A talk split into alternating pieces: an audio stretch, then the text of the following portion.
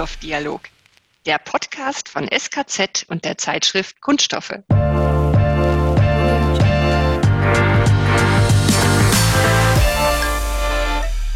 Jetzt nehmen wir mal an, ich bin ein äh, Unternehmen, das ähm, großes Interesse an Innovation hat und sagt, ich höre, ich habe zum Beispiel jetzt den Podcast gehört, hm. das heißt, da habe ich jetzt Lust drauf, habe eine gute Idee, ähm, dann rufe ich dich morgen an und sage, hey, ich habe die und die Idee.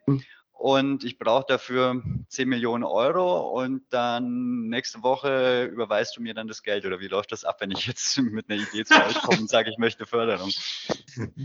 Florian hat, der Florian hat einen Plan, der kann mir da gerne. es hat ja auch geheißen, es soll unbürokratisch und alles sein. Also, Nein, ja. Ohne Witz, Florian, ich muss lachen, das wäre war ungefähr so ein Konzept, ein bisschen, ich sag mal, fundierter, was wir mit diesem KMU Basic vorgeschlagen haben. Äh, wir hoffen, dass wir das jetzt auch in einem Bundesland mal umsetzen können ähm, weil leider funktioniert so nicht in der Realität.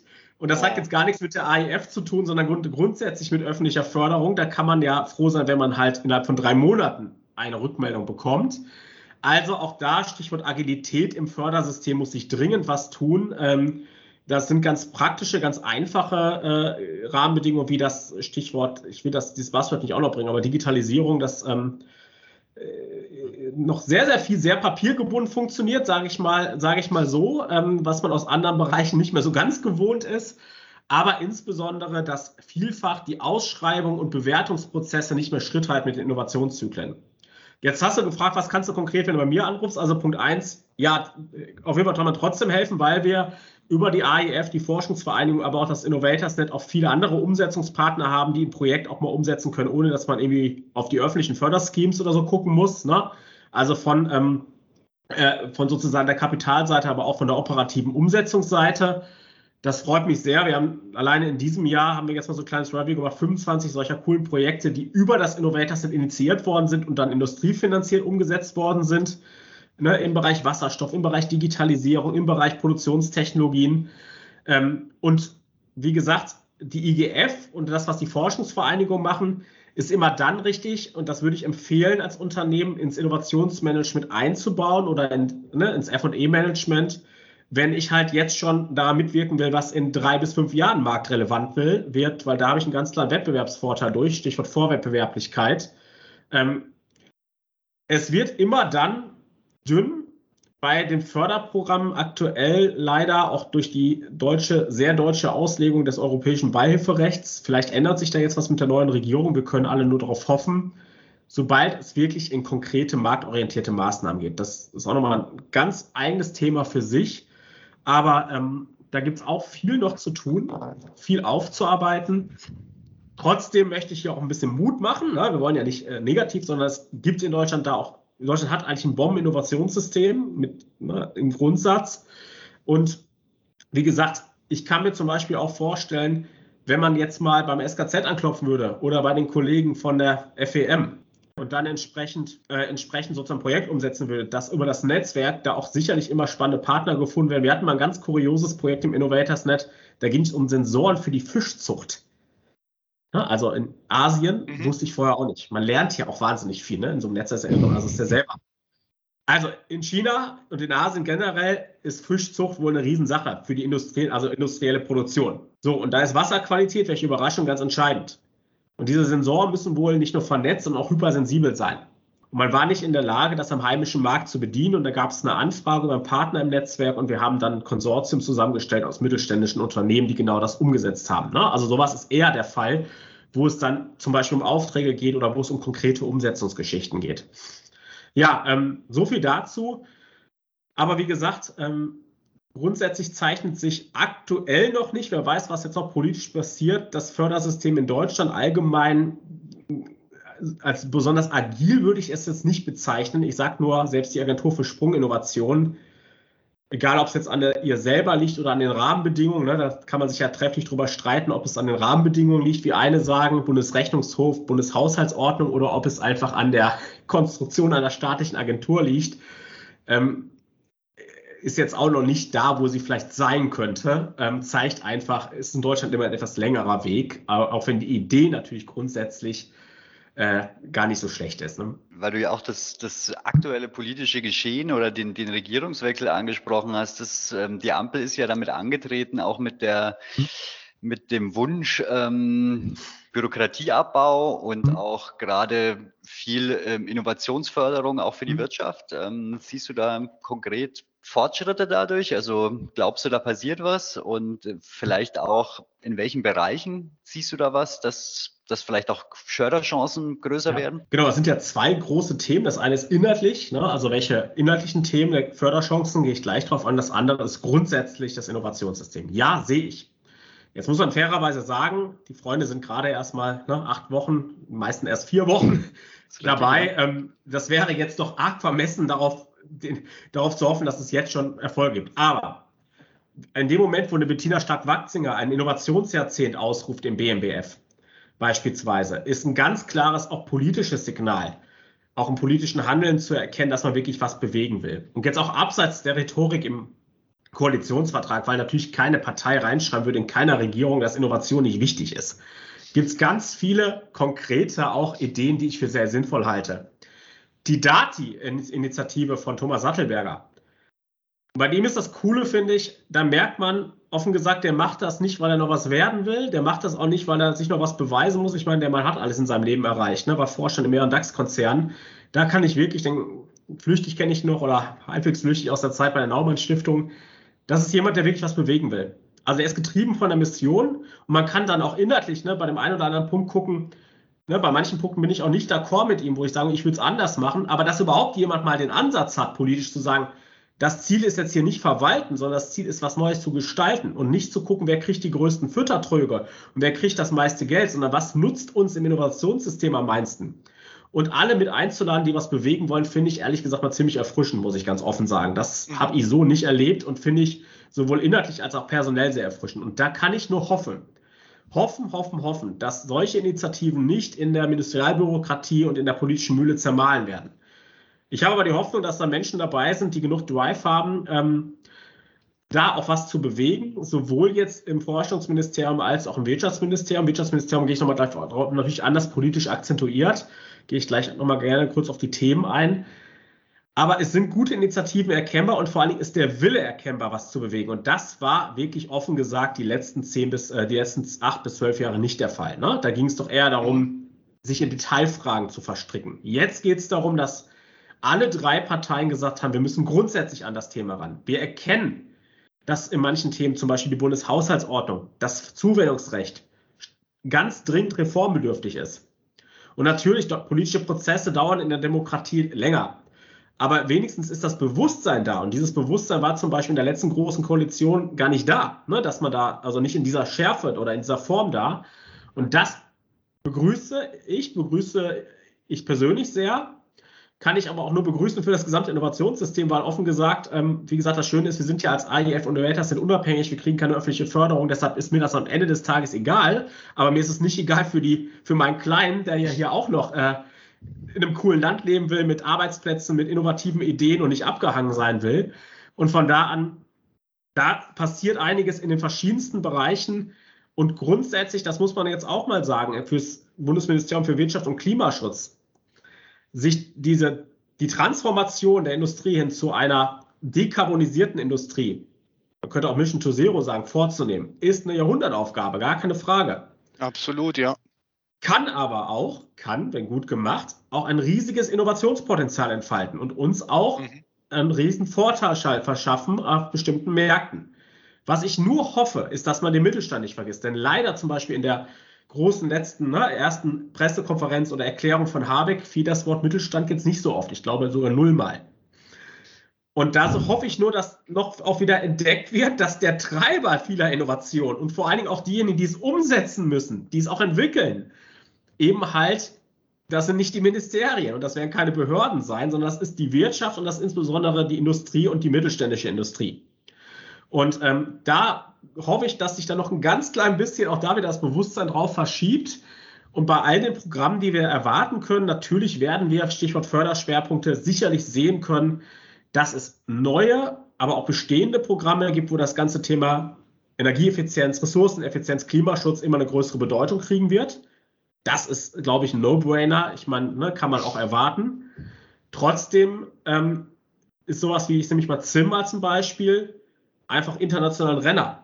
Und sorgt dafür, dass unser Mittelstand wettbewerbsfähig bleibt. Also auch da verbessern, aber auch muss nicht immer alles neu erfinden. Man kann natürlich auch Gutes einfach weiterentwickeln und fort, äh, fortentwickeln.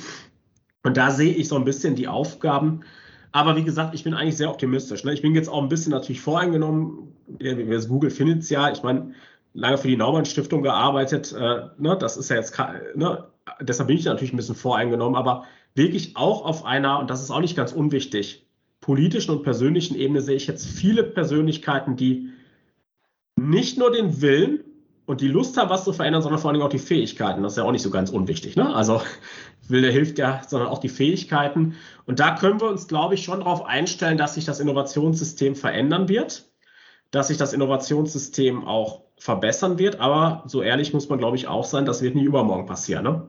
Also äh, auch Haushaltsrecht, Zuwendungsrecht, wissen wir alle, ist ein sehr spannendes Thema, sehr leidiges Thema und da ändert man jetzt auch nicht über Nacht, sag ich mal, 60 Jahre oder 40 Jahre sozusagen der, der Legacy, die dahinter liegt. Ne?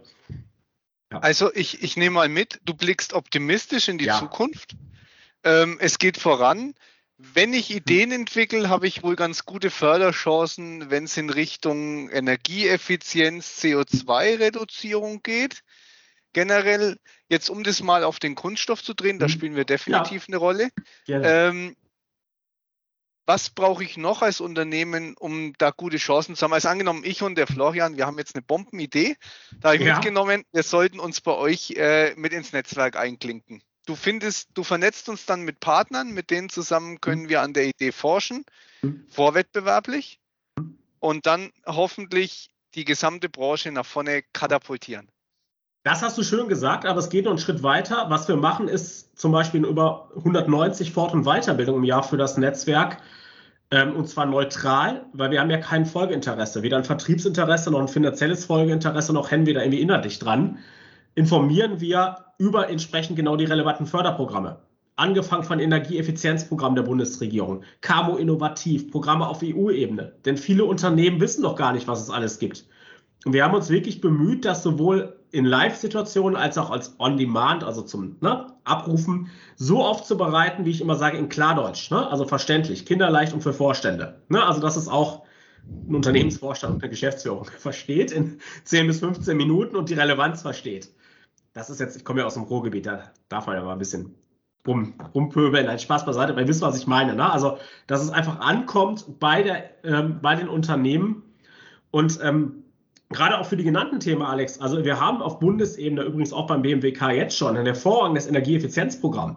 Ne, es gibt, das kennt nur keiner, fast keiner. Das ist wirklich gut, das ist auch von den Förderbedingungen gut. Da werden sogar Investitionen in neue Anlagen gefördert mit bis zu 60 Prozent. Und zwar nicht nur für Mittelständler, sondern grundsätzlich für Unternehmen. Wir haben äh, im Bereich tatsächlich innovativer Technologien mittlerweile auch auf europäischer Ebene viele neue gute Programme, die bei weitem nicht mehr so bürokratisch sind, wie sie mal waren. Europa ist da ehrlich gesagt immer weniger bürokratisch geworden. Ne? Und ähm, Deutschland wird in manchen oder wurde lange Zeit eher bürokratischer.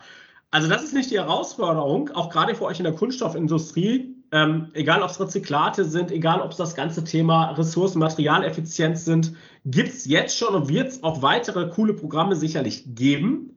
Man muss halt nur davon erfahren, wissen, wie kann ich die nutzen und was bringt mir das. Und da, wie gesagt, helfen wir eben halt unter anderem auch ganz hands-on, indem wir eben halt nicht nur darüber informieren, sondern das so aufbereiten, ne, kinderleicht und für Vorstände, dass es Unternehmerinnen und Unternehmer auch verstehen können und wissen, was habe ich davon? Lohnt sich das? Habe ich einen Return offen gesprochen? Oder sollte ich die Zeit lieber woanders investieren? Und gerade für Innovation und Forschung, das will ich auch nochmal sagen, haben wir neuerdings mit der steuerlichen Forschungsförderung auch ein neues Instrument, was wir jahrzehntelang gefordert haben die Industrie gefordert haben, was noch leider nicht so wirklich gut genutzt wird.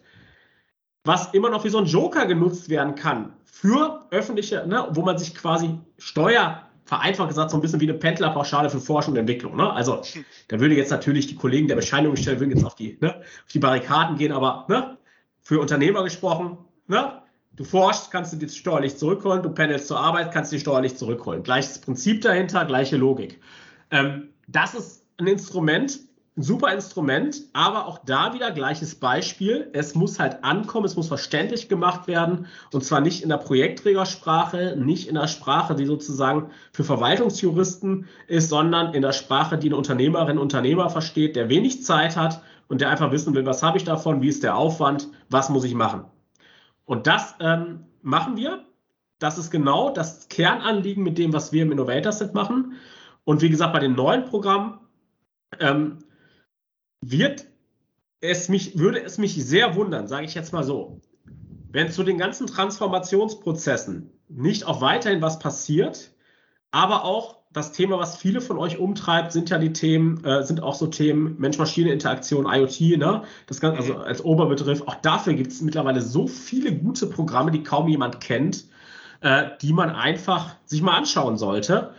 Und das äh, Energieeffizienz, also EEW heißt das Programm der, des BMWKs, ähm, kann ich wirklich empfehlen, weil das Coole ist daran, also das finde ich persönlich, die Förderentscheidung wird getroffen nach dem Einsparpotenzial. Vereinfacht gesagt, du kannst das Unternehmen zeigen, mit jedem Fördereuro, den du erreichst, erreichst du ne, eine prozentuale Einsparung an CO2.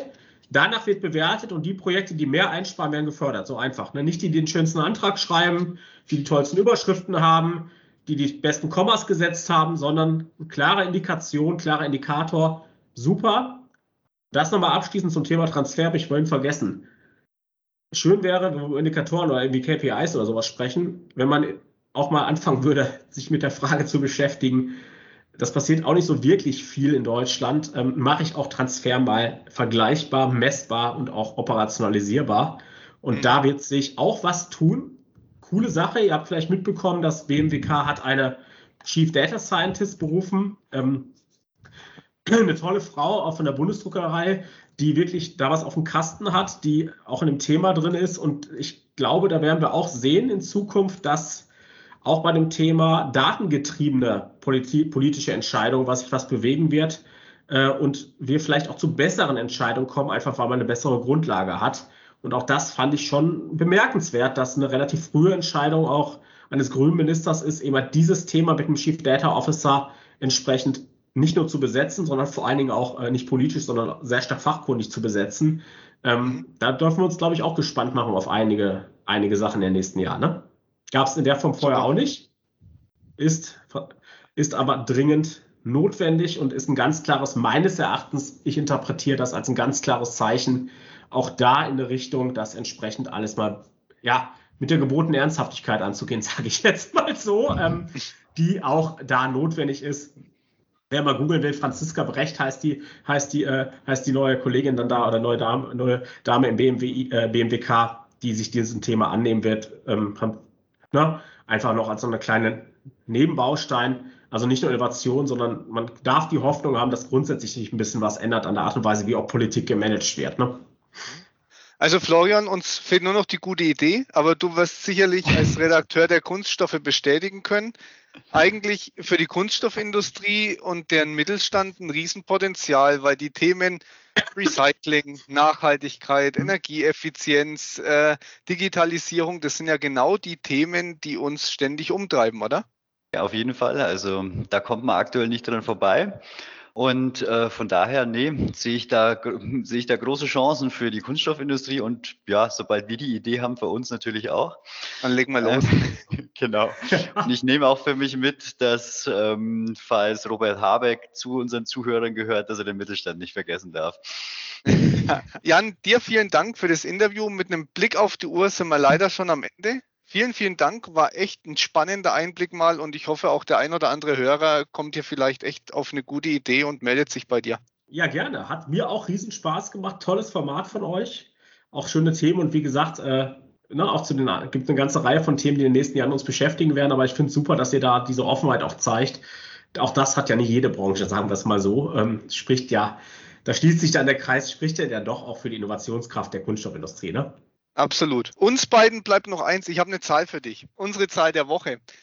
Diesmal 25.954 Patente wurden beim Europäischen Patentamt EPA aus Deutschland im Jahr 2020 angemeldet. Das ist zwar ein dreiprozentiger Rückgang zum Vorjahr, aber immerhin Platz 1 in Europa und Platz 2 in der Welt. Wusstest du wahrscheinlich, Jan.